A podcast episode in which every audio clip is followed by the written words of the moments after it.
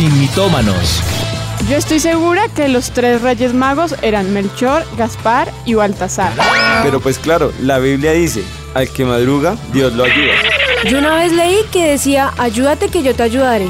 Es hora de saber la verdad, sin mitómanos, con los pastores Juan Sebastián y Ana María Rodríguez. Sin Muy buenas mitómanos. tardes a todos nuestros oyentes. Una tarde más aquí con Juan y Anita y bueno, ya estamos acá listos para escuchar lo que el Señor tiene para nosotros. Así es, un saludo especial a todos los que nos escuchan y nos ven por YouTube, Facebook, eh, Avivados. Bueno, bienvenidos a todos. Hoy con un tema muy especial y de muchísima bendición. Bueno, pues, ¿qué les parece si entramos en materia? Yo tengo una pregunta. ¿Saben qué son los venenos? Sí. Sí. Bueno, pues todos conocemos el veneno y el peligro que hay, ¿no? Uno ya relaciona veneno con, peligro, dangerous, claro. muerte, la calaverita. Sí, total. ¿Cierto? La definición de veneno habla de cualquier sustancia química dañina que pueda provocar una enfermedad o lesión que altere el organismo de un ser vivo.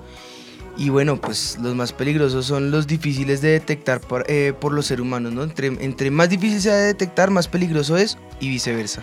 Hay diferentes tipos de veneno, ¿no? Los de la serpiente. Sí. El nivel de toxicidad eh, determina qué tan peligroso Depende de la serpiente. eh, es el, el- el veneno y depende de la serpiente y depende del lugar donde se desenvuelva la serpiente, porque unas pueden llegar a tener más eh, medida, otras menor, unas ser más eh, letales que otras. Bueno, el nivel de la letalidad del asunto depende del nivel de la toxicidad, exactamente. También está el veneno de las abejas, que muchas veces uno piensa que lo que duele es el picotazo y resulta que lo que duele no es el picotazo, sino el veneno que suelta la, abeja, ¿no? Lo que arde en realidad es el veneno que corre por nuestras venas. Y también hay otros tipos de, de venenos que son ya de origen vegetal, como lo son los hongos, las plantas, otros fabricados artificialmente.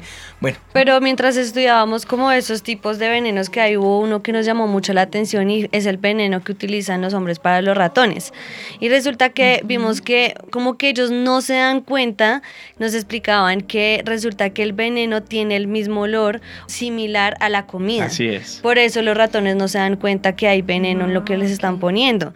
Pero también que hay dos tipos de veneno, el de acción rápida y el de acción lenta. El de acción rápida los matan 10 minutos, pero el de acción lenta pueden durar hasta 7 días Los vivos. hace sufrir. Y, y ahí sí los mata. Qué miserables, ¿no? Porque no los matan de una vez y ya. Pero yo creo que la gente se está preguntando, y bueno, ¿y esta gente por qué está hablando de venenos? ¿Qué les pasa? Pues bueno, ya les vamos a explicar por qué en Sin Mitómanos hoy estamos hablando del veneno. Es muy sencillo. Como dijimos anteriormente, los venenos más peligrosos son aquellos que son difíciles de detectar para las personas, ¿no? Pues bueno, hay otro tipo de, de veneno y ese es de acción letal, pero su acción es lento. Pero para que el alma del ser humano se vea afectada, requiere de un tipo de veneno y esa es la falta de perdón. Esto puede ser un veneno para nuestra alma y puede provocar lesiones para nosotros, nos puede alterar de una manera aunque llegue a afectar nuestra forma de pensar, nuestra forma de actuar, nuestra procedencia, nos puede provocar lesiones para nosotros, puede alterar la manera eh, en que nosotros nos relacionemos con otras personas, puede afectar nuestra relación con Dios. También, si no perdonamos a los demás, tampoco nuestro Padre nos puede perdonar a nosotros, o sea, puede llegar al punto de bloquear todas nuestras bendiciones, ¿no? Sí, yo creo que este es el, uno de los venenos que hay, hablando espiritualmente ya más graves. Y es que uno no se da cuenta que la falta de perdón afecte tanto nuestra vida espiritual. Porque nos afecta a nosotros, pero también afecta a los que están a nuestro alrededor. Tal vez una persona que no te hizo daño, pero la estás afectando porque tu genio cambia, tu carácter cambia, entonces te desquitas con la persona equivocada. Y así a medida que nosotros lo vamos haciendo, vamos a hacer que, que nuestras bendiciones, como tú decías, sean detenidas. Y que no pueda existir nada que pueda, digamos, eh, apartarnos de ese veneno, pero hoy en Sí Mitómanos queremos hablarles de esto que es el perdón.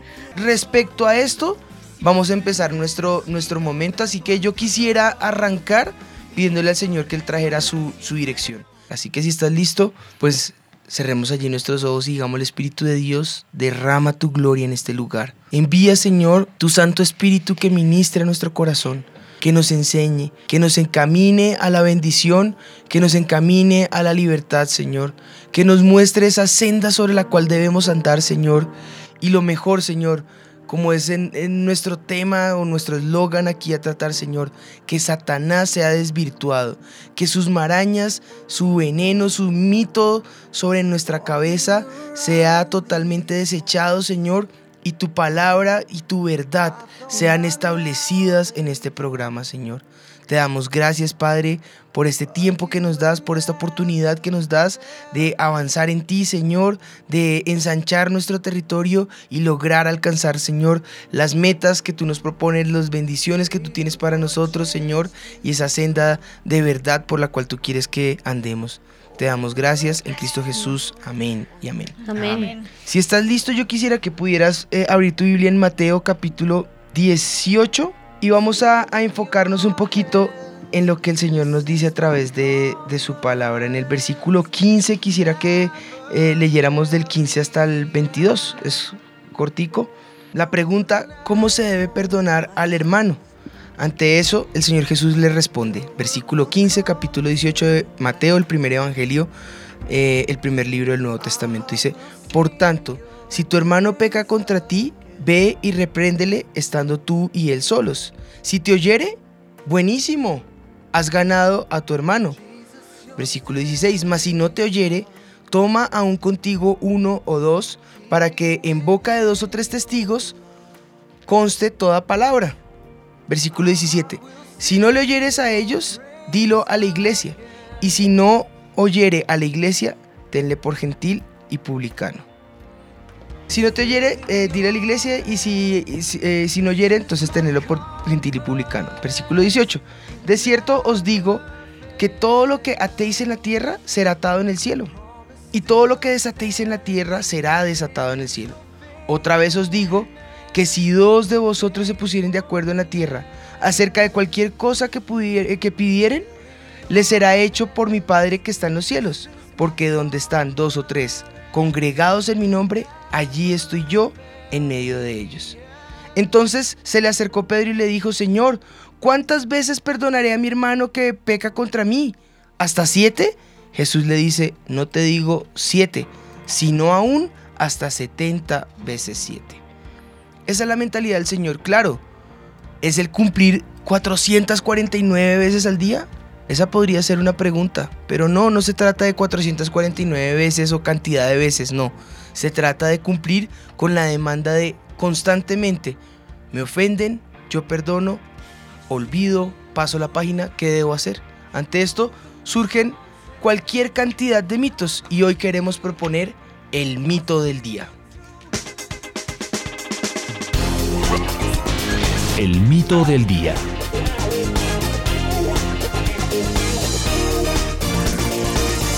El mito del día dice lo siguiente, yo ni perdono ni olvido. Miren que durante este tiempo, yo no sé si ustedes escucharon, se volvió famoso esos términos con todo lo del proceso de paz, amnistía e indulto, que prácticamente digamos que uno es que perdono y olvido y el otro es solo perdono pero no olvido. Entonces yo creo que es como algo súper famoso en este tiempo porque mucha gente lo dice, yo perdono pero olvidar nunca. Legalmente se convirtió en paz y reconciliación. Así es. Así es. Y con todo eso, escuchemos qué dice la gente en la calle. Bueno, cuando los ofenden o les hacen algo que les duele o que los daña, ¿les resulta fácil perdonar? Eh, no, no perdono porque pues uno puede perdonar, pero no olvidar. Entonces siempre va a quedar la cizaña de lo que le hicieron, ¿no? Depende cuál haya sido la ofensa. Si fue una ofensa, pues que fue como muy suave o algo, pues sí. Pero ya cuando es algo que afecta a la personalidad o algo, ahí sí es un poquito complicado. No, es muy difícil, es muy difícil y más cuando uno ya ha pasado por muchas, por muchas cosas similares. Uy, más o menos, porque soy rencoroso. Igual, a veces, depende de, lo que me haya ofendido. Según la persona que me haga el daño, porque todo el mundo no es igual y depende de la ofensa que me hagan, pero no. Yo sí, yo soy cero rencor y cero, sí, a todo el mundo. Todo el mundo tiene derecho a una oportunidad. ¿Cree usted que existen ofensas imperdonables? Sí, pensaría que el tema de la, de la palabra, cuando se muestran de una forma y después resultan ser de otra. De pronto, sí, algunas, por ejemplo, cuando se meten con la mamá de uno, cosas de esas. La violación y eso no, eso ya es demasiado. Cosas así extremas no. Un daño a un ser querido. Eh, sí existen y pues son cuando te faltan a tu lealtad o cuando te traicionan la confianza. Que le echen la madre a la mamá. Yo sé si eso no lo permite. Eso es imperdonable. como matar o como que alguien te robe, como que alguien mate a alguien de tu familia. Eso no es perdonable.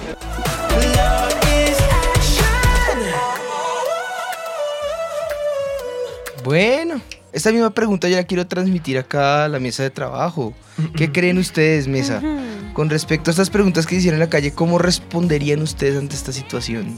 Pues yo honestamente le estaba haciendo como mi comentario personal y yo decía que, que honestamente olvidar es muy difícil. O sea, tú no puedes, digamos, borrar un suceso, una situación que te causó dolor, pero ciertamente la pastora Anita me decía algo cierto y es que uno no olvida la situación como tal, pero sí ya te deja de afectar, que es diferente. Sí, es complicado. Y no. Y no, pero no, más que complicarnos o no, pues ¿por qué no más bien acercarnos a lo que la palabra del Señor nos está enseñando acerca de qué debemos hacer? Todo lo que afecte mi corazón va a afectar mis acciones, todo lo que yo permita que permee en mi corazón es lo que tal vez me va a hacer entrar o no en la bendición.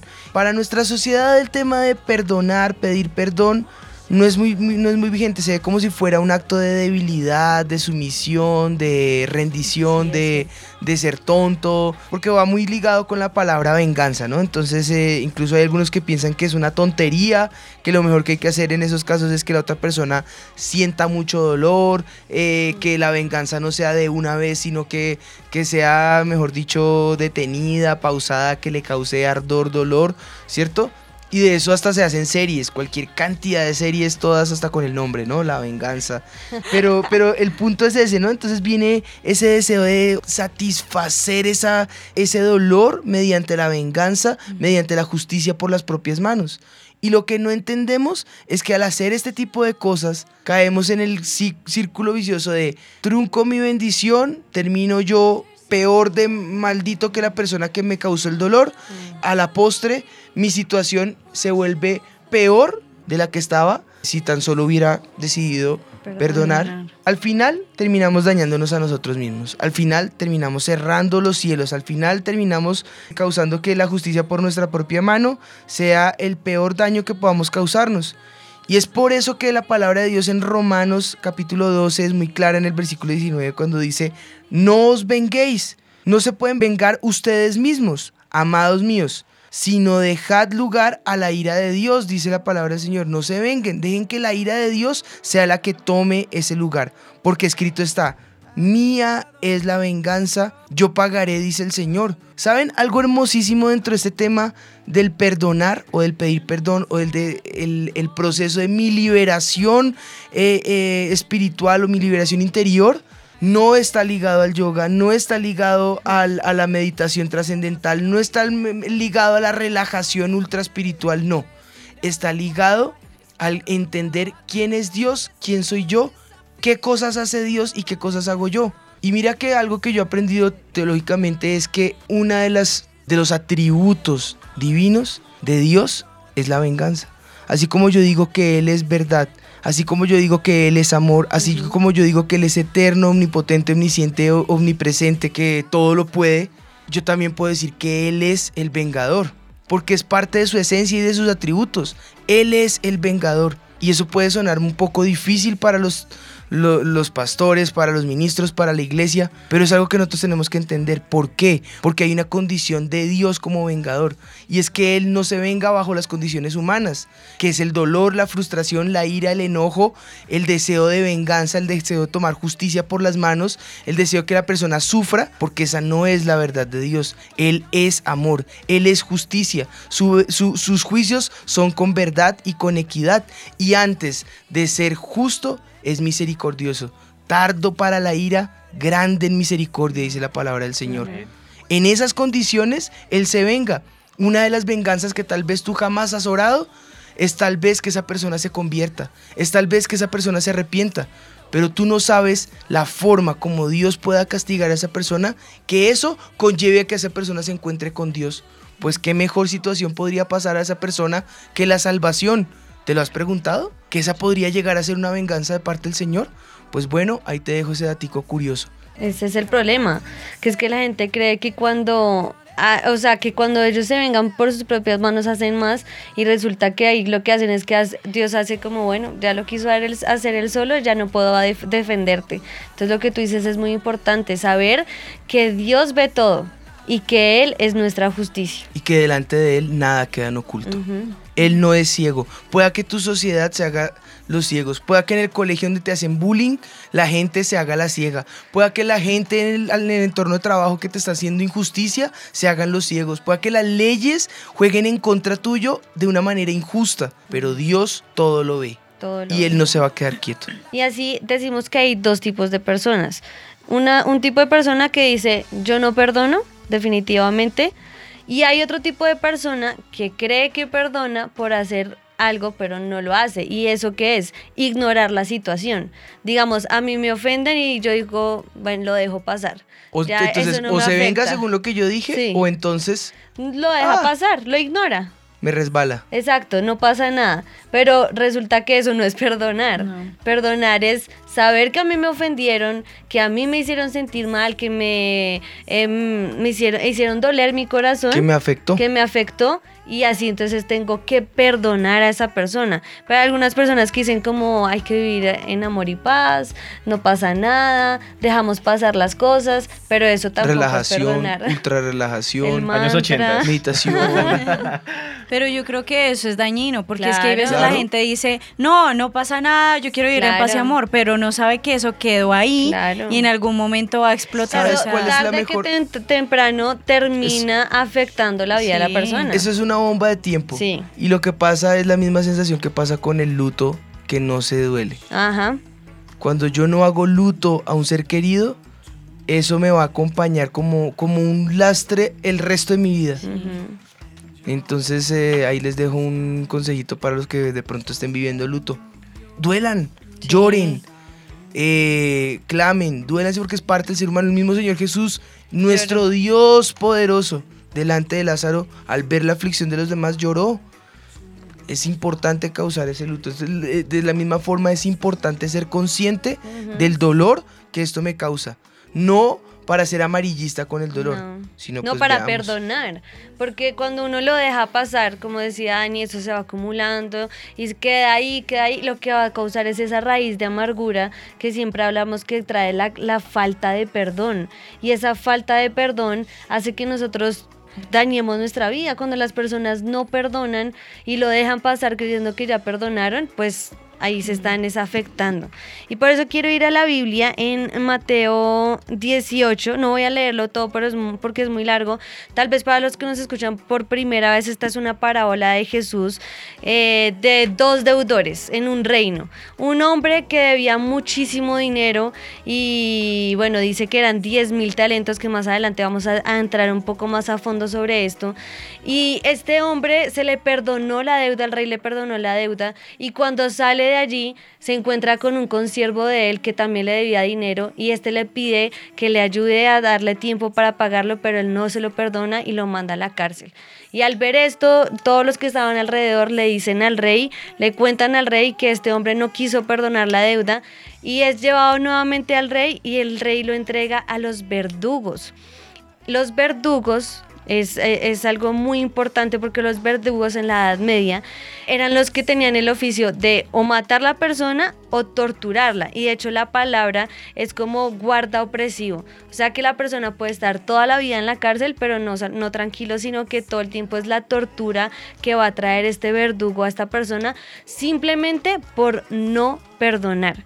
Cuando nosotros, digamos, eh, estamos en nuestra vida y van, vamos viendo que nos va mal en el estudio, que se nos cierran, oportunidades, que tratamos de hacer negocios y no, no, no se nos dan, la gente pregunta, pero si yo diezmo y ofrendo, pero si yo oro, pero si yo eh, leo la Biblia todos los días, ¿qué pasa? ¿Por qué no me prosperan las cosas? ¿Te has preguntado que no, tal vez puede ser porque no has perdonado?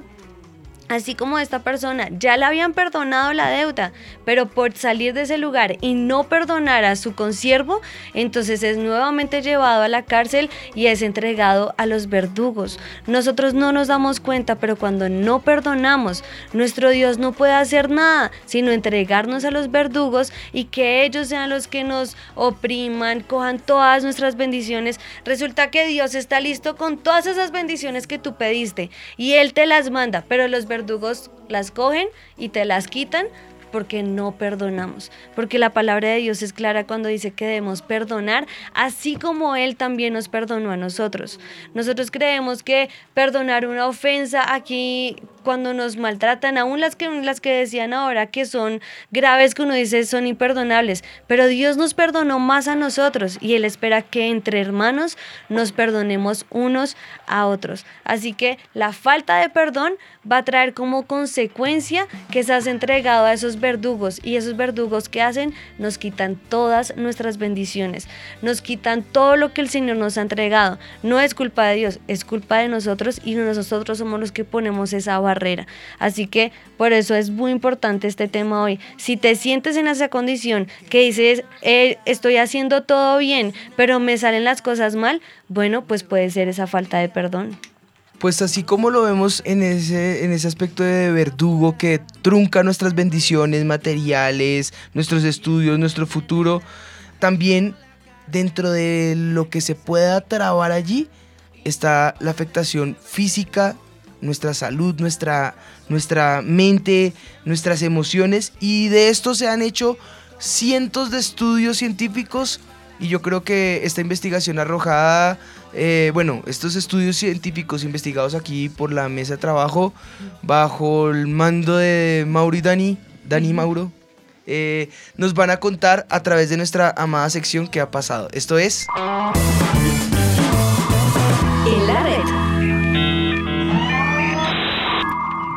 Pues pastores, hay un estudio súper interesante acerca del perdón y de hecho una de las como de las investigaciones más grandes que tiene aún una universidad tiene como una sección específicamente que habla sobre el perdón, el proyecto del perdón.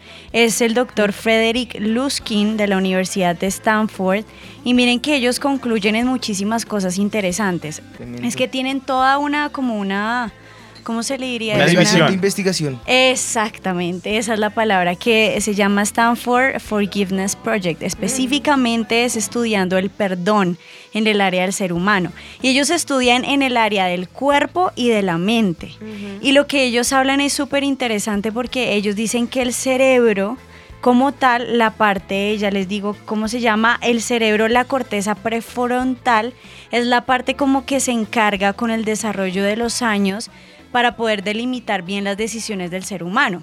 Dicen que esa parte prefrontal se desarrolla después de los 25 años. O sea, hasta después de los 25 años una persona es como cuerda para tomar buenas decisiones, para actuar de la manera. pues eso dicen los estudios, ¿no? Ya casi, ya casi. Pero imagínense que... Pero es que mi edad mental es mucho más Es más avanzada, sí señora. Lo que ellos estudian y ellos dicen... Imagínense cuando ya esté desarrollada, Dios mío, qué peligro. pilas, pilas. Ellos dicen que cuando una persona no perdona, esa parte como que es la parte cuerda del cerebro, porque la otra dicen, la otra parte del cerebro es la que los adolescentes tienen, pero... Disparada. Exactamente, disparada, que no pueden tomar decisiones correctas, que es como la parte que te lleva a que la dualidad de pensamiento, las emociones, todo eso. Dice que cuando el perdón eh, llega a la vida de una persona, afecta esa parte honesta del cerebro, la parte prefrontal del cerebro, y hace que tú no tomes decisiones de la manera correcta y entonces lo conocen como el término de la zona de no pensamiento. Entonces dice que cuando una persona tiene no perdón en su corazón y no ha podido dejar libre a una persona, entra en el estado del cerebro de la zona de no pensamiento. O sea, no puede actuar bien, va a actuar de la manera incorrecta, va a tener muchos conflictos, no solo con esa persona que te hirió, sino en el trabajo, en la familia, en sus relaciones personales, en todo dice que va a tener, digamos, esos problemas a nivel de, del cerebro Ahora, a nivel de... Mm, del cuerpo, también hablan de que puede, miren lo que puede hacer, puede aumentar la presión arterial, aumenta la frecuencia cardíaca, también el riesgo de sufrir enfermedades coronarias, todo eso lo dispara eh, la falta de perdón. Dice que ¿Cómo la tensión muscular y la actividad de las glándulas sudoríparas se disparan. Cuando no se perdona, entonces esa persona anda sudando excesivamente. y dice que también eh, esos neuroquímicos que afectan el cerebro por la falta de perdón son de los principales que aumentan el estrés y la ansiedad en las personas. Algo que nos impresionó mucho cuando hablaban de ese bloqueo mental, porque dicen que las personas cuando tienen falta de perdón se bloquean. Sí. O sea que no pueden pensar, o sea como que no sirven en el trabajo, no van a servir en el hogar, no van a servir en el matrimonio, no van a servir en el colegio, en la universidad. O sea, si de pronto algún oyente está escuchando y dice, a mí me está pasando eso en la universidad, de pronto hay falta de perdón y una investigación sugiere, claro, esto es científico, que algo hizo, ellos hablan de evolución, pero no nosotros sabemos quién fue, dice que fue lo que permitió que el ser humano desarrollara la capacidad de perdonar, porque si no hubiera sido así, en la raza humana no existiría hoy. Porque la falta de perdón hubiera terminado con la raza humana. Porque esa capacidad es la que nos permite desahogar, bajar los niveles de cortisol, de adrenalina, de todas esas cosas que salen con el estrés. Y es lo que permite que esa inteligencia natural empiece a fluir para tomar decisiones como la propia supervivencia. O sea, sin la falta, la falta de perdón realmente No existiríamos. así es. Y dicen que es como esa es la inteligencia natural, que el ser humano en el cerebro está hecho, como decía Mauro, con esa inteligencia natural de que en medio de sus conflictos active esa parte del perdón para que pueda desarrollarse de la manera adecuada. O sea, dicen internamente el ser humano está hecho para eso. Cuando no lo hace de la manera adecuada es cuando tanto el cerebro como el cuerpo se afectan.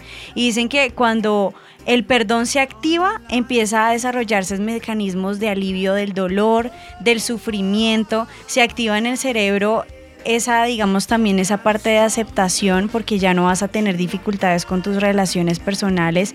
Entonces, pues lo que ellos, digamos que han descubierto es lo que la palabra de Dios Sí, nos decía exacto. cuando ustedes leían esos versículos. O sea, es natural, Dios nos hizo con esa inteligencia natural de perdonar, pero cuando vamos en contra de eso, pues todo, tanto el cerebro como el cuerpo se ven afectados por esa Y situación. pastores, para terminar la investigación, y es, es simpático porque es también lo que nos han estado enseñando, dicen que la puerta para el perdón empieza con empezar a sentir una especie de, de emoción positiva hacia aquella persona que nos ofendió. Cuando se empieza como a segregar eso en el, en el cuerpo, es como que se empieza a abrir la ventana del perdón y empieza ya a equilibrar tanto el cuerpo como la mente, además del perdón, ha servido también para mantener el clan social. Dice que si el perdón no existiera, ninguna sociedad podría existir porque pues todos los seres somos imperfectos. Tremendo, ¿no? Pues me encanta todo lo que están mencionando. Eh, Mauro y Dani mencionaban diferentes momentos de Sí. afectación, diferentes situaciones que complementan todo esto, ¿no? Y, y, y, Dani, la verdad, todo esto que mencionabas de los estudios reflejan que, que, que es la misma ciencia la que está avalando estos, estos procesos. O sea, ya si estamos en una etapa donde el análisis eh, racional es importante, pues póngale cuidado entonces, porque es algo que va a afectar el resto de sus vidas. Puede, puede acabar con su prolongación de días. Decía que se quedaba, o sea, po- la raza humana hubiera dejado de existir si no, si no hubiese superado esta, esta, esta situación. O sea, quiere decir que ya no solamente es comprobado que existe, no es comprobado que afecta, sino que también está comprobado que se puede superar. Sí. Y eso es lo más importante para este programa. Se puede. Así que si científicamente se comprueba que se puede, cuanto más si la palabra de Dios es la que lo dice. Veamos qué dice la palabra de Dios. Yo sé que viendo todo esto, eh, no sé, no, no- no- pues mejor dicho, no solamente el guardar rencor en nuestro corazón, lo que es importante, ¿no? Todo físicamente se, eh, se puede activar cuando tenemos rencor en nuestro corazón o cuando perdonamos, se puede activar todo lo que es benéfico para el, para el cuerpo, ¿no? De la misma forma, hay que dar claro que el perdón es una decisión. Y si hablamos de una decisión, eh, hay veces que las personas dicen, bueno, yo no siento en mi corazón eh, que deba perdonar. Otros dicen, bueno, yo no me siento preparado, creo que es un momento especial, un ambiente, una situación, un O espere lugar. que se me pase el mal Espere que genio. me pase el mal genio, eh, ahorita no me hable, deme, deme tiempo, deme mi espacio. Y, y todo eso lo único que hace es prolongar y prolongar y prolongar el momento de enfrentar. ¿Por qué? Porque el ser humano le tiene fobia y temor a enfrentar las situaciones, a confrontar la realidad. Le tiene pavor a tomar decisiones. Y creo que eso es algo que nosotros tenemos que desvirtuar previo a desvirtuar el mito. Y es que no hay un momento ni una ocasión, sino que es en todo momento. Es a toda hora. No hay un momento, no es que te sientas o no capacitado para perdonar, no es que te debas eh, mover por lo que tú sientas, no. Al final nunca lo vamos a hacer, porque siendo sinceros, es muy difícil perdonar una ofensa, más cuando la otra persona ni siquiera se ha arrepentido. Eso es muy difícil. Y entonces, perdonar quiere decir que no es cuestión de querer, no es cuestión de arrepentimiento de la otra persona, no es cuestión de cambio, no es cuestión de, de- de una, de, de un deseo del corazón, no, es, un- es una cuestión de decisión. Pare de contar. Tú decides perdonar o decides no perdonar. Eso es decisión tuya. ¿Quieres que afecte tu vida espiritual y tu vida física? No perdones. ¿Quieres ser libre y encontrar la bendición física, material, emocional, espiritual, toda? Pues perdona, toma esa decisión hoy. Es una decisión. Tienes que tener muy claro que puedes hacerlo, que tienes la capacidad, no solamente mediante la ciencia, sino lo más importante, mediante la palabra de Dios. Como lo, debido es- lo, prometido es deuda, la segunda carta de Corintios dice en el capítulo 1, en el versículo 4, el cual nos consuela en todas nuestras tribulaciones, para que podamos también nosotros consolar a los que están en cualquier tribulación por medio de la consolación con que también nosotros hemos sido consolados. ¿Y consolados por quién? Por Dios.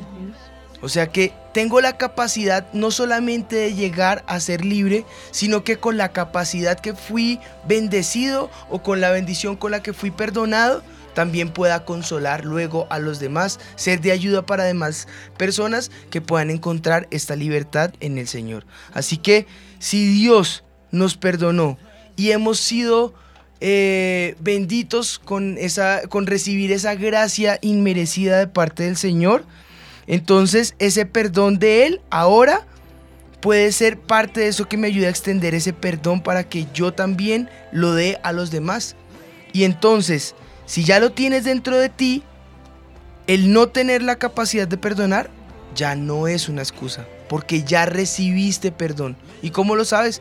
Porque eres hijo de Dios, porque Él te perdonó a ti, porque Él te amó primero, porque Él perdonó multitud de pecados, porque Él te hizo libre, porque Él te llevó a una mejor condición. Ahora no es que estés en deuda con Él, lo único que Él demanda es que esa misma virtud que extendió sobre ti, tú la extiendas ahora sobre otros. Ese mismo, esa misma consolación que Él te dio, no te la guardes solo para ti, sino que ahora extiendas esa misma bendición para los demás. Y tú mismo vengas a ser usado por el Señor y demuestres en toda parte y en todo lugar ese olor de su conocimiento. Y mira que, esto, es- que eso que estás diciendo nos lleva otra vez a la parábola de, de Mateo 18, porque es lo que dice, si Dios nos perdonó a nosotros, nosotros debemos perdonar también a los que nos han ofendido. Y esta parábola es muy interesante porque habla de un hombre que debía 10 mil talentos al rey y un hombre que debía 100, 100 denarios a este, a este mismo siervo. O sea, era un siervo y un consiervo que debían. Pero imagínense que un talento es equivalente a 6 mil denarios. O sea, un talento que debía este hombre era 6 mil denarios. Y un jorna- jornalero de la época se ganaba un denario por día. Quiere decir que para poder em, tener un talento solamente, tenía que ganar, die- trabajar 16 años para obtener un talento sobre ¿Un solo talento? Un talento. ¿16 años? 16 Oh, parce. años. O sea, un talento es 6 mil denarios y este hombre debía 10 mil talentos. Y para ganar solo un talento tenían que trabajar 16 años. No, estaba endeudado de por vida. Toda la No, vida. pero generacionalmente, porque le tocaría trabajar como a los bisnietos. Y resulta que si lo pasamos a nuestros días, 10 mil denarios ni siquiera han podido hacer el cambio a nuestros días. Dice que son miles de millones de dólares. O sea, no han podido des- descifrar cuánto es la cifra real de, de- de lo que debía este hombre. Y 100 denarios solamente son 20 dólares. Quiere 100 decir, denarios? Sí, eh, sí, 100 denarios. Son 20 dólares. Quiere decir que la deuda que le perdonó el rey a este siervo era de mil, miles de millones de dólares. Y este siervo que le perdonaron toda esa deuda no, pudo quería denora- de- perdonarle 20, dólares a Ah, su ok, ya hermano. entendí ahora sí. Es complicado, Claro. pero es interesante. O sea, el otro era por generaciones la deuda y el otro no podía perdonar solo 20 dólares 20 que le debía. Uy, no. Era así como Lo si que yo... decía el rey, es absurdo que pretendas con 20 Sí. dólares pagar mi deuda que ni con toda tu vida de trabajo me podrías pagar. Cuando un 100 denarios se podía pagar en 100 días de trabajo. Pero este hombre tenía que trabajar toda su vida y, Y sus, sus generaciones para poder pagar esa deuda. O sea, ¿te imaginas? Este, el rey le dijo, ¿sabe qué? Listo. Ah, no, solamente eso, ¿no? Porque dice la palabra que el rey cuando habló con este siervo le dijo que lo pusieran a él en la cárcel y vendieran a toda su familia y a sus hijos. El rey le perdonó miles de millones de dólares y le perdonó la vida de su familia. Y cuando sale este hombre se encuentra con su hermano que le debía 20 dólares y no fue capaz de perdonarlo. O sea, es así lo que pasa realmente en la vida real con el Señor Sí, Jesús. eso sí. Él nos perdonó a nosotros miles de millones de dólares y lo dice la palabra cuando termina la, la parábola. Dice, asimismo nuestro Padre Celestial no puede perdonarnos a nosotros si nosotros no perdonamos a los que nos ofenden. ¿Qué estaba diciendo Jesús en esta palabra? Yo les he perdonado a ustedes miles de millones de Deudas dólares impagables. y a su familia se las he perdonado y ustedes no son capaces de perdonarle 20 dólares a su hermano. Eso es lo que Jesús nos dice. Nosotros debemos perdonar. Quiere decir que el perdón no solamente es una decisión, como lo decías tú, sino que es un mandato del Señor. Si nosotros no perdonamos, Jesús tampoco nos puede perdonar a nosotros. ¿Cómo, cómo es posible que nosotros no podamos perdonar esas ofensas sin minimizar de pronto lo que le ha pasado a personas que dicen que son cosas imperdonables? Nada es imperdonable. Jesús murió por todos nosotros y nos perdonó a cada uno y así mismo debemos hacer nosotros, perdonar a los que nos ofenden. Sí, así es. Pues bueno, volviendo al, al mito del día, el mito dice, perdono, pero no olvido. Sí. Si eso fuera así, entonces en realidad simplemente no estamos perdonando. Y para empezar a desvirtuar ya el mito, digamos que ya una parte quedó, que era la parte previa, ahora ya empecemos a, a- machacar este mito. Dice la palabra de Dios en Jeremías capítulo 31, en versículo 34, la parte B, porque perdonaré la maldad de ellos, dice Jehová, y no me acordaré de su pecado. En Isaías 43, 25 dice, yo soy quien borro tus rebeliones por amor de mí mismo, y no me acordaré de tus pecados. La correcta interpretación es lo que ya mi esposa me dañó en el programa. Mentiras, no. Eh, ella al comienzo dijo algo muy importante. ¿Qué dije? Perdóname. pero no olvido. Ay, no, mentiras. Eh, la correcta interpretación no es que él saque de nuestra memoria ese pedazo de dolor y, y lo, lo Lo borra. limpie, lo borra y vuelve a, meter duermes. aquí eso, ¿cierto? No. Esa, esa no es la forma como Dios actúa. En realidad lo que Él está haciendo, Él está diciendo es que ya no va a recordar tu ofensa. Es que no te la va a traer, en, eh, como decimos acá en Colombia, no te la va a echar en cara. No te va a estar mandando todo el rato el recordatorio. Ah, recuerde que usted me hizo. Recuerde que usted puso acá, ¿no? Entonces ahora eh, el esposo que perdonó a la esposa por la infidelidad, no está ahora la esposa todo el rato angustiada que es que el esposo le va a recordar y el esposo encima, pero haga esto porque usted hizo esto. Pero haga acá porque no. O sea, no es que Él te perdonó y ahora estés tú en la angustia de algún día que llegues a la iglesia, Señor, visítame y escuches la voz de Él diciéndote, pero acuérdate que tú pecaste y fallaste. No, ese no es el Señor. Él no nos va a estar cobrando eso. Él no va a, no va a venir eh, a recordarte tus- tu pasado. No, no, Dios no te lo va a recordar. Esa no es la forma de Él. Pero nosotros debemos hacer lo mismo con los demás. Si Él ya me perdonó y ese perdonó, es- ese, ese, ese perdonó trajo liberación para mi vida, Pues es lo mismo que Él está esperando que hagamos como el ejemplo que nos muestra Anita en Mateo. Él está esperando que dejemos de ser verdugos de los demás, que dejemos de detener la bendición a los demás. Si ya Él te perdonó a ti, ahora tú en esa misma condición, deja de ser verdugo de la otra persona y ayúdale a entrar en la liberación. No esperes que Él se arrepienta, no, libéralo. Libéralo de una vez. El Señor no estaba esperando que tú te arrepintieras. Él lo único que estaba esperando de ti era que lo aceptaras con todo el corazón. Y en el momento en que lo aceptaste, Él te perdonó sin esperar que tú dijeras, ay Señor, perdóname. No. Él lo único que hizo fue extenderte misericordia en el momento en que lo aceptaste en tu corazón. De la misma forma, tú y yo podemos obrar hoy. Hoy nosotros podemos dejar de ser verdugos de nuestros hermanos sin esperar que ellos nos perdonen, sin esperar que ellos nos pidan perdón, sin esperar que ellos reconcilien, sin esperar que ellos hagan algo a nuestro favor que se merezca ese perdón. Mi pregunta es, ¿qué hicimos nosotros para merecer el perdón del cielo? Absolutamente nada. De la misma forma, no esperemos que hagan algo por nosotros. Obremos nosotros anticipadamente. Anticipémonos y libremos a las personas de ese yugo opresor que los lleva, eh, tal vez lo están cargando por años.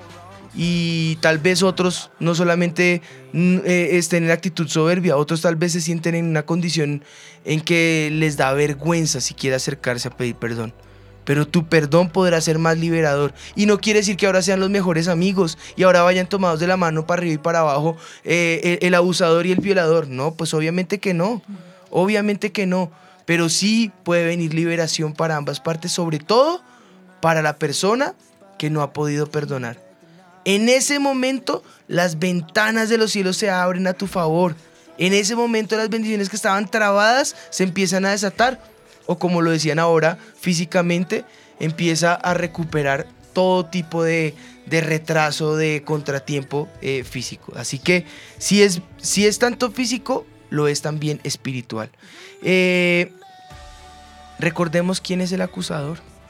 Satanás es conocido como el acusador de los hermanos. Así que nosotros no podemos tomar ni el lugar de Dios para vengarnos, ni el lugar de Satanás para ser ahora los que acusen a los hermanos. No, esa es la labor de Satanás. Déjale a Satanás sus funciones, déjale a Dios sus funciones y tú toma tu función. Perdona, pide perdón. Si tú ofendiste, pide perdón. Si fuiste ofendido, es momento de olvidar. Como dice mi papá, pasar la página y avanzar porque como dijo Pablo, me extiendo a lo que está adelante. Dejemos atrás todo lo, la impiedad, dejemos atrás todo lo que nos ha detenido por años y ahora extendámonos a lo que el Señor tiene por delante, que es victorioso, que es mejor, que es liberador, que es portentoso según la palabra profética de nuestros pastores para este año. Entonces, dejemos ahora esa mirada fija a lo que viene adelante. Y al hablar de la falta de perdón o de resentimiento, tenemos que irnos al pasaje de Hebreos capítulo 12, en el versículo 15 que dice, mirad bien, no sea que alguno deje de alcanzar la gracia de Dios, que brotando alguna raíz de amargura, os estorbe y por ella muchos sean contaminados. Genera estorbo, genera contaminación, genera ira, genera rencor, genera personas con, con dolores y frustraciones. Yo no sé si tú te has acercado a esas personas que, que- a esas personas que están con resentimiento. Uno los ve arruinados, amargados. Se les Físicamente. nota. Físicamente Todo. se les ve vejez viejos, con sí. 18 años de edad. Tristes, amargados. sí. Y su- hasta sus ropas huelen a depresión. Es porque están llenos de rencor y de resentimiento. Deja ir ese, ese dolor, deja ir ese, esa, esa angustia, deja de cargar ese lastre y hoy toma una decisión que te libre aún físicamente. Aquí trata el corazón como un árbol. Y ese árbol, como decía Anita, eh, echa raíces. Y esas raíces, a lo que hacía referencia mi esposito, a lo que les hemos enseñado por años a los jóvenes que, que no han podido ser libres en esta área específica del perdón, es que brota una raíz. La pregunta es qué tipo de raíz está arraigando tu árbol. Porque si el árbol está lleno de raíces de amargura, no pretendas que esas raíces de amargura, resentimiento, rencor, luto y dolor brote en ellas bendición, abundancia, vida, eh, alegría o todo el fruto del Espíritu con sus nueve, nueve virtudes, gozo, paz, paciencia, benignidad, bondad, fe, mansedumbre, templanza. No puede, No puede porque, como dice la palabra de Dios, de una misma fuente no puede sur- surgir agua dulce y agua salada. No. Ni puedes pretender que un árbol que, que, que fue sembrado eh, como manzanas dé a luz peras. No. Si sus raíces son resentimiento, amargura, ira, pues obviamente lo que va a dar a luz será rencor, dolor, maldad, eh, maledicencia, ruina, eh, escasez, resentimiento, enojo, contiendas, disensiones, todo eso es lo que va a surgir de una persona que está con raíces de amargura, dolor y- resentimiento, enfermedad.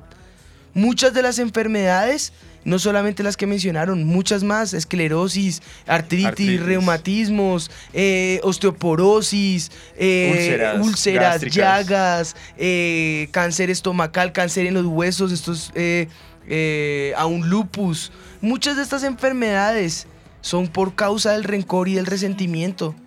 Muchas de esas postraciones en cama es por causa del rencor y el resentimiento. Aún enfermedades modernas como la fibromialgia. Muchos de esos, no todos, no todos los casos, pero muchos de esos casos es por este tipo de cuestiones. Falta de perdón. Un simple momento de que te tomes de liberación y te aseguro que aún tu cuerpo puede encontrar esa liberación.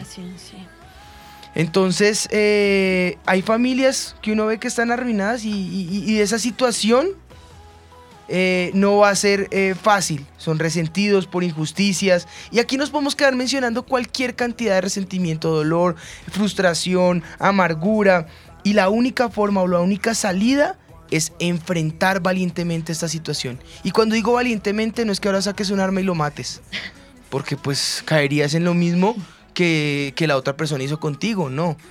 Nuevamente no es tuya la venganza. Aquí la única forma de ser valiente es perdonar. Esa es la verdadera valentía. La verdadera valentía que nos muestra el... eh, eh, ¿Te acuerdas el caso del pastor que le, apuñalaron su hija? Gran evangelista de los ochentas. eh, el Gille Ávila. Su, su hija, preciosa y amada, eh, se casó con un hombre. Este hombre le cogió tal odio a la esposa y tal fue la situación que la apuñaló. 47 puñaladas le dio por todo el cuerpo y la mató. El hombre va a la cárcel condenado por la ley. Obviamente ya es un caso que por más que se, hay, hay situaciones y las reconocemos acá, que aunque se extienda el perdón, de todas formas hay leyes que nos gobiernan Claro. y la Biblia dice que nos sometemos a las leyes, ¿no? No se trata que ahora, ah, ya me perdonaron, ahora entonces ¿por qué no? Porque entonces no puedo salir de la cárcel. No, un momento, pues así como tengo, tengo la oportunidad de recibir perdón, también tengo consecuencias, que eso es natural, eso es normal, pero por lo menos tengo la libertad de saber que mi eternidad se garantiza y se asegura en el momento en que recibo esa- ese perdón divino, que es el que es más importante que el momentáneo. Haciendo ese paréntesis, pues allí en la cárcel se acerca al Gille Ávila, va hasta esta persona, lo abraza y le dice, hijo, quiero que sepas que si el Señor me perdonó y te perdonó, yo no soy nadie para juzgarte y condenarte. Te dejó libre y lo abrazó, le dio beso y, y- y salió. Wow. Pero en el momento en que sale, siente que el ciclo del luto que tenía que vivir con su hija culminó. Fue liberador, es terrible. Yo no, yo no sé si yo me sienta en la condición de, de lograr eh, una situación como estas. Necesitaría la preciosa presencia del Espíritu Santo tan fuerte sobre mi vida que me dirija, pero sé que en Él podría llegar a la liberación. Y también sé que si no lo hago, mi vida sería totalmente frustrada, arruinada y llena de dolor. Así que si esto se puede, es, es un ejemplo que, que es un caso difícil eh, y como este sé que hay muchos, sé, ya nos están empezando a poner cantidad de casos que son muy difíciles. Lo único que les puedo decir es, no se trata de ahora ser los mega amigos, ¿no? Seguramente el Gigi Ávila esa fue la última vez que, Claro. lo, que habló con él, muy seguramente. Pero encontró este joven liberación y lo hizo por amor a su alma. Nosotros somos personas que en el momento en que aceptamos al Señor Jesús decidimos ser embajadores del reino de los cielos y demostrarle a los demás que el reino de los cielos también se ha acercado a ellos. Así que yo no me ligo a lo que este mundo me gobierne o me, o me dicte. Me someto a este mundo y a las leyes de este mundo, pero mi embajada es del reino de los cielos. Yo le pertenezco al Señor Jesús y siempre eh, eh, buscaré la forma en que el reino de los cielos se pueda acercar a los demás, tal y como mi Señor Jesús lo hizo conmigo. Cuando Él descendió en los evangelios, los dijo, el reino de los cielos se ha acercado a ustedes. Esas eran las buenas nuevas. ¿Por qué cohibirle a los demás las buenas nuevas? Para que su alma se pueda salvar, para que su alma se pueda librar, para que ellos también puedan encontrar el perdón y de esa forma yo también pueda encontrar la bendición. Amén. Así yo que- creo que él- también lo que tú dices es muy importante porque al momento en que nosotros perdonamos, así no nos hayan pedido perdón, nosotros encontramos esa liberación donde nuestras las puertas del cielo son abiertas y suena paradójico decir que hombre este este señor mató a su hija y ahora él tiene que perdonarlo porque si no las puertas del cielo se cierran a él Yo creo que un gran ejemplo para eso, mi amor, que estás diciendo, precisamente, de, suena paradójico, suena Claro. absurdo, ¿no? Pero es, es como que me muerde la ser- serpiente. Y yo ir No voy al doctor no voy al doctor porque es que no, me mordió, es me que porque me mordió. mordió. Así es. Y acá irascible y molesto y, y, Y no vas al no, doctor. no voy al doctor. O sea, ¿Quién para- termina ¿Quieres mal? sacar el veneno? ¿Quién, quién va, ¿Quién va a terminar en muerte? Tú, porque al fin y al cabo con la mordida vino el veneno. Y lo que te mata no es la mordida, lo que te mata es el veneno que ya está corriendo por tu sangre, que ya está corriendo por tu cuerpo. Necesitas el antídoto no para quitar la mordedura, seguramente esa mordedura te alcanzará hasta la muerte. Esa cicatriz te va a quedar hasta la muerte, pero necesitas sacar ese veneno, porque ese veneno es el que te va a matar. Eso pasa con la falta de perdón. Viene el dolor y esa cicatriz va a durar para el resto de tu vida. Y tú muy difícilmente vas a olvidar esas imágenes, pero con el Espíritu de Dios vas a lograr algún día superar ese momento al punto de no que no te acuerdes, simplemente que no va a ser mella en tu corazón. ¿Por qué? Porque ya el veneno de la falta de perdón no estará en tu corazón. El resentimiento y el rencor ya no estarán dentro de ti. Hay una persona que estaba diciendo, yo ya lo perdoné, pero es que a veces vienen esos recuerdos y vuelvo a sentir que eso me ata y que me ofende. Pero yo creo que cuando el Señor decía que 70 veces 7 es, to- perdono hoy. Y si mañana me acuerdo y me devuelve el dolor, Vuelvo a perdonar. perdonar. Y si pasado mañana siento otra vez ese rencor, vuelvo a perdonar porque hay cosas que hablábamos, la, la que te maten un hijo, que te violaron, son cosas que uno no dice, ay, ya pasó. No, son cosas que tal vez están ahí en tu corazón, Sí. pero cada vez que vengan a tu mente es, yo perdono a esta persona, yo perdono lo que me hicieron.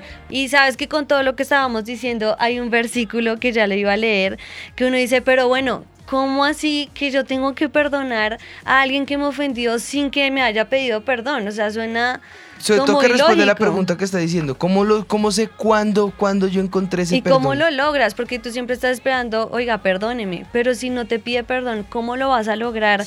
¿Cómo logras perdonar a esa persona? Pues dice la palabra del Señor en Lucas 6, pero a ustedes que me escuchan les digo, amen a sus enemigos, hagan bien a quienes los odien, bendigan a quienes los maldicen y oren por quienes los maltratan. O sea, yo creo que eso es Por quienes amar los maltratan y los ultrajan, dice el texto. Y no es hipocresía, ¿no? No, no, Porque es no, que muchos dicen, ay, pero es que entonces lo bendigo, pero por dentro yo estoy que Pues lo que es el mato". deseo del corazón. Sí. ¿Qué quieres en tu corazón, maldición? Pues eso es lo que va a venir también para ti. Pero si yo lo que decreto es vida, yo lo que decreto es perdón, yo lo que decreto es reconciliación, yo lo que decreto es abundancia, créeme que lo que tú confiesas con tu boca, eso es lo que vas a, a ver en esa persona. Y te aseguro que el día de mañana esa persona te va a buscar por causa de lo que tú hiciste con él. Y te vas a sorprender, te vas a sorprender porque esa es la mejor, la mejor arma que pueda haber en nuestra boca es la bendición.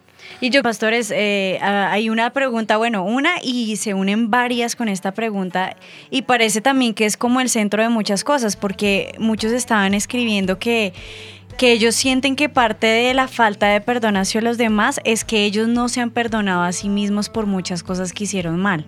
Entonces dice una persona, ¿cómo hago para autoperdonarme? Siento que yo desde un inicio no me he perdonado por cosas que hice mal y por ende no he podido perdonar situaciones que también me hacen. No he podido tener una buena relación con Dios tampoco porque siento que no llega ese perdón a mi vida. Entonces hay como una relación directa de que si no se perdona a esa persona, no va a poder perdonar a los demás y no va a poder tener Es la una misma relación relación directa que siente el abusador, que siente el que ha hecho daño. Esa persona en alguna ocasión también sufrió, también Fue padeció, abusado. también fue abusado, también le hicieron daño. Entonces, eh, en esa misma condición, fíjate a qué punto, o sea, la pregunta es cómo puedo yo recibir perdón o perdonar si no he recibido perdón. O Pues, autoperdonarme. Mira, exacto, eh, mira la consecuencia a la que podrías llegar si en este momento no eres libre. Y en este mismo instante, toma la decisión de perdonarte. Si ya Dios te perdonó, entonces aplica el, mensaje de, mi esposita. ¿Cómo te ves tú? Como Dios te ve. Tú tienes una imagen torcida porque así es como ve el ojo. Pues ahora mira cómo Dios te ve a ti. No mires la persona que tú estás viendo. Mira el prospecto de persona que puedes llegar a ser en el momento en que tú tomes la decisión de perdonarte. Pues sabes qué puedes hacer ya. Reprende a Satanás y dile, Señor Jesús, acepto y me aferro a tu perdón. Recibo tu perdón y hoy quiero ser totalmente libre. Así que si estamos listos, yo quiero que en este momento pongamos este tiempo en la presencia del Señor y le digamos, Señor, queremos recibir ese perdón. Vamos a aplicar entonces el caso de Lucas capítulo 6 y le vamos a decir, Señor, hoy oramos por los que nos maldicen. Hoy bendecimos a los que nos ultrajan y nos, y nos persiguen. Hoy hacemos bien a los que nos están oprimiendo. Y hoy decretamos, Señor, que perdonamos, que dejamos ir libre a todas estas personas que nos han hecho daño. Así que cierra allí tus ojos y el Espíritu de Dios, hoy clamo a ti, Señor. Porque si aún no has recibido salvación, le digas, Señor, yo te acepto en mi corazón, te invito para que seas mi Señor, mi Redentor, me laves con tu sangre preciosa y me hagas esa nueva creación. Si tienes esa misericordia, muéstramela, Señor, que yo pueda sentir que mi nombre ha quedado inscrito en el libro de la vida eterna, que mis pecados han sido perdonados, que hoy soy una nueva creación en ti, que las cosas viejas pasaron y todo es hecho nuevo en mí, Señor, y me ayudes a caminar en fidelidad por el resto de mis días. Di yo te acepto como mi Señor y te acepto como mi Salvador, y quiero seguirte hasta el final. Amén. Padre, yo también tomo, Señor, este momento, ahora que ya todos somos hechos hijos tuyos, Señor. Que los que nos están escuchando que no te conocían hoy se han acercado a ti y los que te conocían por años, Señor, les ha sido difícil perdonar. Ahora yo te pido, Espíritu de Dios, que tú seas derramado en cada uno de nosotros, Señor. Ayúdanos, Espíritu de Dios, que tu Santo Espíritu, Señor, que tu preciosa presencia nos inunde en este momento, Señor, nos abrace en este momento de dolor. Podamos sentir tu reconciliación, Señor.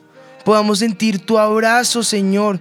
Aún las palabras que yo quisiera escuchar del que me hizo daño diciéndome, perdóname, las pueda escuchar de ti, Señor, abrazándome, diciéndome que todo está bien, Señor.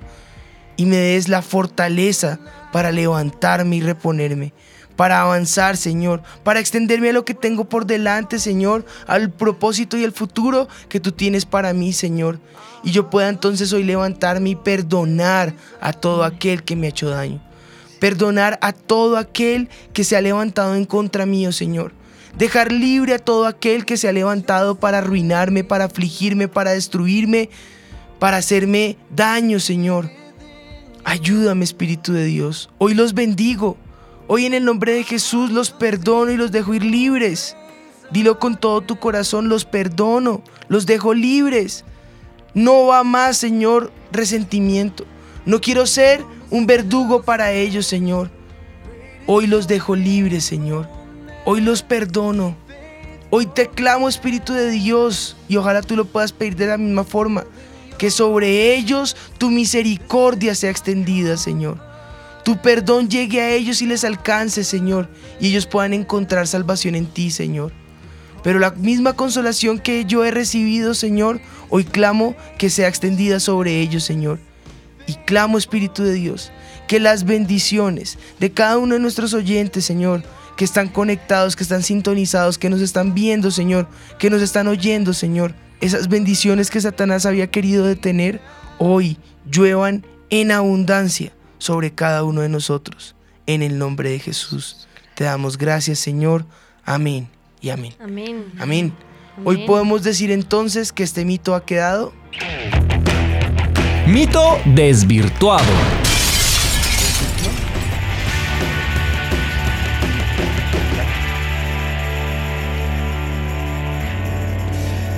Bueno, definitivamente debemos perdonar a todo el que nos ofenda, sea que se arrepienta o no, porque es un mandato de Dios. Amén. Clarísimo, ese mito ya no perdono pero no olvido, sino vamos No, a perdonar y olvidar. Acordémonos que el perdonar hace que el Señor mande todas sus perdiciones y, el, y cuando no, los verdugos se quedan con ellas. Así que no dejemos que Satanás se quede con nuestras bendiciones. Ahora el mito es entonces perdono, pero aunque me duela, voy a tratar de ser libre.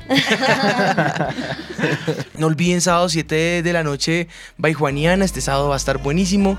Ahí nos escribieron mensajes de los bloopers que han estado chistosísimos. Muy, qué muy bueno. bueno. Ay, sí. Bueno, pues ahí seguiremos eh, buscando formas de pasar tiempo alegre en la presencia del Señor, disfrutando, evangelizando, conociendo la palabra y lo más importante, dejando que Satanás quede en vergüenza y sus mitos se vayan con él. Esto fue Sin Sin mitómanos. Yo estoy segura que los tres reyes magos eran Melchor, Gaspar y Baltasar. Pero pues claro, la Biblia dice, al que madruga, Dios lo ayuda. Yo una vez leí que decía, ayúdate que yo te ayudaré. Es hora de saber la verdad. Sin mitómanos. Con los pastores Juan Sebastián y Ana María Rodríguez. Sin mitómanos.